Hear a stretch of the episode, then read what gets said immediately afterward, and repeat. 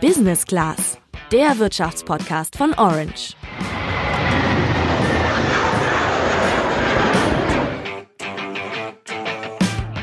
Wer für die kommende Woche noch keine Pläne hat, der könnte zum Beispiel am Freitag für knackige 167 Euro mit der Deutschen Bahn zum Beispiel von Düsseldorf nach München fahren oder, wenn es euch eher in den Norden der Bundesrepublik zieht, für 113,50 Euro von Leipzig nach Hamburg. Und das sind natürlich nur die Preise für die Hinfahrt. Also ich habe leider keine Zeit für Spontantrips, aber bei den Preisen muss ich sagen, bin ich eigentlich auch ganz froh, dass ich am Wochenende weder nach München noch nach Hamburg muss. Wenn ihr das aber schon immer mal tun wolltet, dann hört jetzt gut zu, denn im Podcast erklären wir euch heute, was ihr beachten müsst, wenn ihr günstig Bahn fahren wollt. Da gibt es nämlich ein paar Tricks, die ihr sicher noch nicht kennt. Ich bin Julian. Und ich bin Sandra.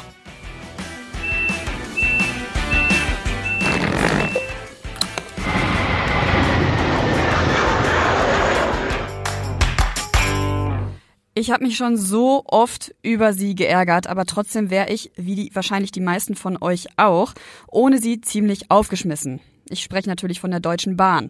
Ich fahre wirklich ziemlich viel damit, auch lange Strecken und habe da auch echt schon alles Mögliche erlebt.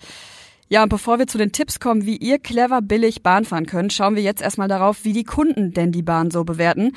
Der Verkehrsclub Deutschland hat nämlich eine Umfrage gemacht und gerade die Ergebnisse veröffentlicht. Also ich wohne ja im Ruhrgebiet und ich habe mich auch schon echt oft über die Bahn aufgeregt und ich würde jetzt mal vermuten, dass bei dieser Umfrage nichts Gutes bei rumgekommen ist, oder? Ja, geht so, könnte besser sein. Die 1000 befragten Fahrgäste mussten Fragen beantworten, ob sie zum Beispiel zufrieden sind mit, dem, mit der Sauberkeit im Zug oder wie sie die App der Bahn bewerten. Insgesamt hat die Bahn in etwa mit der Schulnote 3 abgeschnitten und zum Beispiel genau diese Bahn-App, die ich gerade schon erwähnt hatte, hatte bei der Umfrage sogar ziemlich gut abgeschnitten. Genau wie das Sicherheitsgefühl auf Reisen und die Klimaverträglichkeit. Was die Fahrgäste deutlich schlechter bewertet haben, oh Wunder, sind häufige Verspätungen und die Fahrpreise. Okay, aber sind wir mal ehrlich, die Bahn hat im letzten Jahr einen neuen Fahrgastrekord aufgestellt. Täglich steigen fast 400.000 Menschen in einen ICE, einen IC oder einen anderen Fernverkehrszug und im ersten Halbjahr 2019 sind nochmal 900.000 Menschen mehr mit dem Zug gefahren als im gleichen Zeitraum 2018. Da könnte man ja eigentlich fast sagen, ist doch logisch, dass nicht immer alles rund läuft, oder?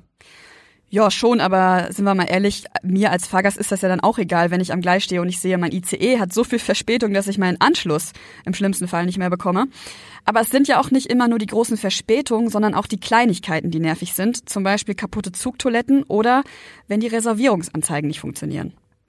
Das sind alles Probleme, mit denen die Bahn schon seit Jahren zu kämpfen hat. Vor genau 43 Podcast-Folgen haben wir uns schon mal mit der Bahn und genau diesen Problemen beschäftigt und auch damit, warum es für die Bahn so schwierig ist, Lösungen dafür zu finden. Hört da also mal rein, wenn euch das interessiert. Heute bleiben wir mal alleine bei den Preisen. Und wir bleiben auch mal bei unserem Beispiel 167 Euro für die Strecke Düsseldorf-München.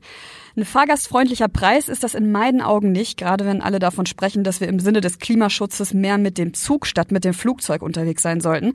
Deshalb habe ich darüber mal mit Lukas Iffländer gesprochen. Der ist stellvertretender Bundesvorsitzender des Fahrgastverbandes Pro Bahn. Und ich habe ihm die Frage gestellt, ob der Preis denn seine Berechtigung hat. Das ist, ähm, so blöd wie es klingt, eigentlich der gerechtfertigte Preis, weil die Deutsche Bahn, das verlangt äh, der Bund, die muss ja einen Gewinn erwirtschaften und die Deutsche Bahn bekommt diesen Platz verkauft in jedem Fall. Das heißt, die langt berechtigterweise hier ordentlich zu, ähm, damit die irgendwo ihr Geld reinbekommt. Das äh, ist unschön, weil man theoretisch mit niedrigeren Preisen natürlich etwas mehr Fahrgäste gewinnen könnte, wobei auch nachgewiesen worden ist, dass man durch die niedrigen Preise eben keine extrem hohen Fahrgaststeigerungen bekommen würde. Also würde man stattdessen einen Halbstundentakt fahren statt einem Stundentakt, würde das deutlich mehr Fahrgaststeigerungen bringen, als wenn man den Preis zum Beispiel halbieren würde.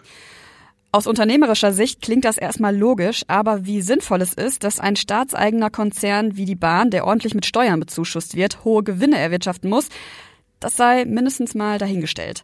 Fakt ist, und das hat die Untersuchung des Verkehrsclubs auch ergeben, nur wenige Fahrgäste zahlen auch wirklich diesen vollen Flexpreis von 167 Euro. Im Schnitt müsst ihr mit 12,50 Euro pro 100 Kilometer rechnen und ja, nur jeder fünfte Fahrgast zahlt den vollen Preis, alle anderen fahren mit Rabatt. Die einfachste Möglichkeit, dauerhaft Rabatt auf die Ticketpreise zu bekommen, ist sicherlich die Bahncard. Die Leute, die von euch eine Bahncard besitzen, denen kann ich nur empfehlen, bei ihren Buchungen immer schön die Bonuspunkte zu sammeln. Dazu müsst ihr einfach die Nummer eurer Bahncard bei der Buchung angeben und euch bei Bahnbonus registrieren. Ich habe dadurch schon häufiger Mitfahrergutscheine zugeschickt bekommen oder auch mal einen Gutschein für einen Kaffee auf der Fahrt. Und kleiner Bahnbonus-Hack, schaut mal vor Fahrtantritt in die App rein. Da werden euch manchmal ganz kurzfristig noch Upgrades für kleines Geld angeboten. Also das kann sich echt lohnen. Wer jetzt denkt, die Bahn verdient sich an den Fahrtickets dumm und dämlich, der liegt ziemlich falsch.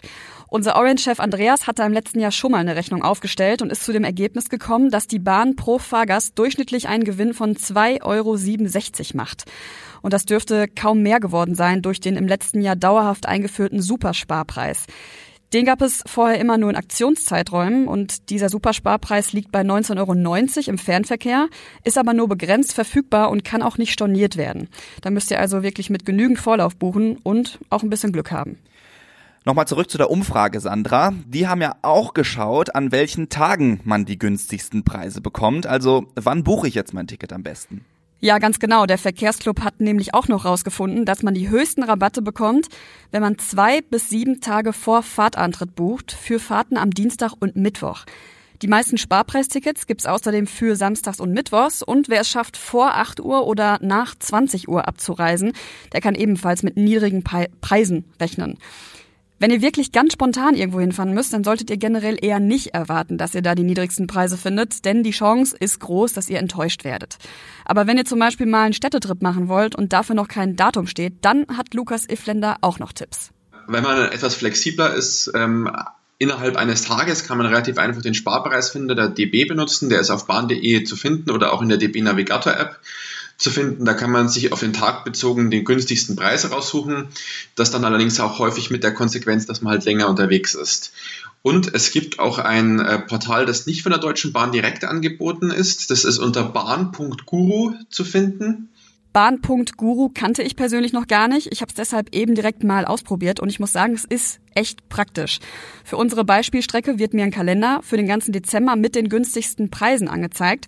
Und siehe da, am Samstag, den 14. Dezember, würde ich morgens um 8 schon für 51,90 Euro mit dem Eurocity nach München kommen. Also zahle ich rund 115 Euro weniger als nächste Woche Freitag, wie in unserem Beispiel.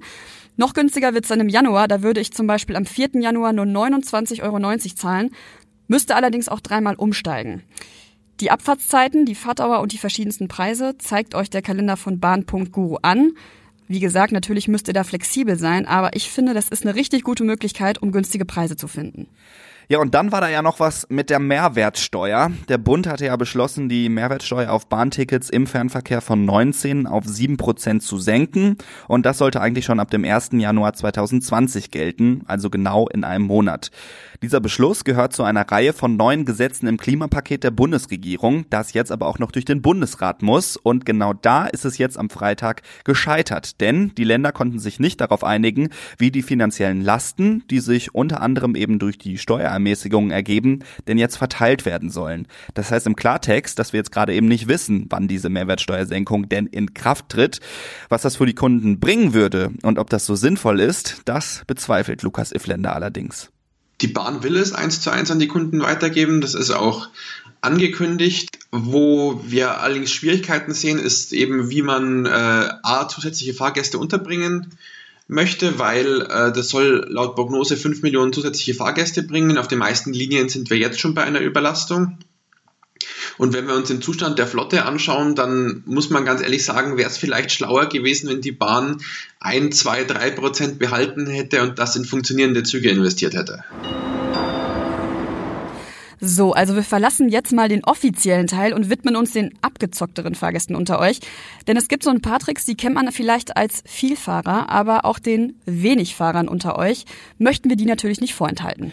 Auf diesen Trick hat uns unser lieber Chef Andreas aufmerksam gemacht, aber er hatte zugesagt, dass er das selbst noch nicht ausprobiert hat, sondern nur gehört hat, dass das ganz vielleicht funktionieren kann.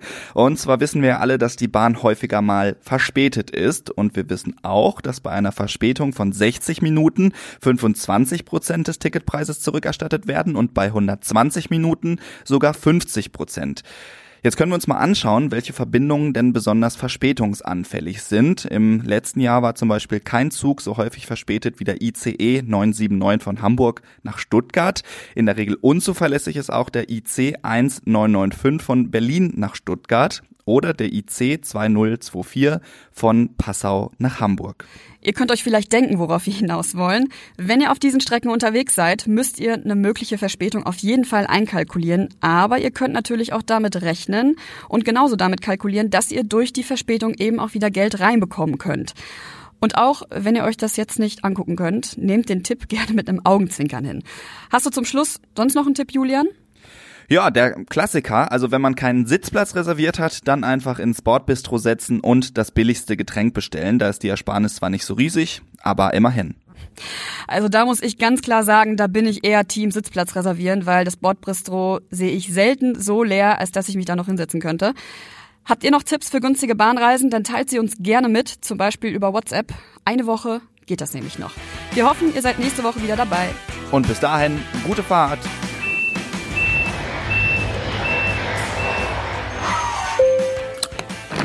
Business Class, der Wirtschaftspodcast von Orange.